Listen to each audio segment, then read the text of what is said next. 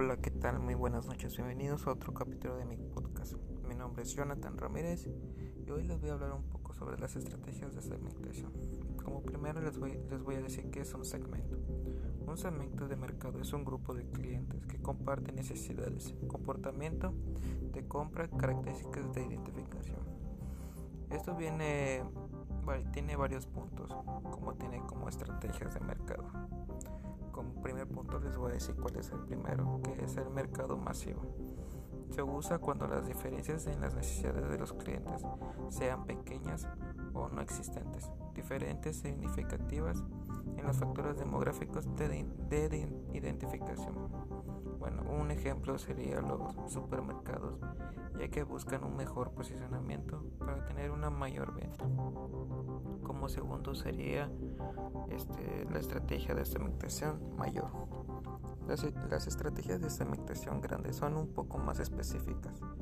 Estas requieren una inversión significativa para convertir con éxito en todos los mercados disponibles al mismo tiempo. Un ejemplo sería las empresas de motonetas, ya que cuenta como las marcas itálicas, Yamaha, Suzuki, ya que cuentan con una variedad de motonetas. Otra estrategia de segmentación sería la adyacente. Con frecuencia las empresas se encuentran en una situación en la que han conseguido ya la máxima penetración en el único segmentación atendida. Como ejemplo podría ser la Coca-Cola, ya que ha alcanzado su máxima penetración, ya que siendo una de las mejores empresas en todo el mundo. El siguiente estrategia es la multisegmento. Una estrategia de multisegmento se aplica cuando una empresa se dirige a más de un segmento.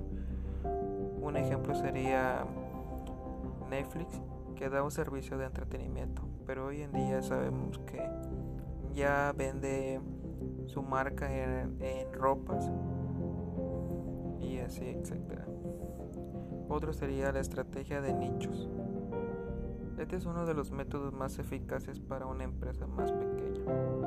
El nicho contiene una pequeña fracción de mercados. Un ejemplo serían las tiendas de la esquina, de abarrotes.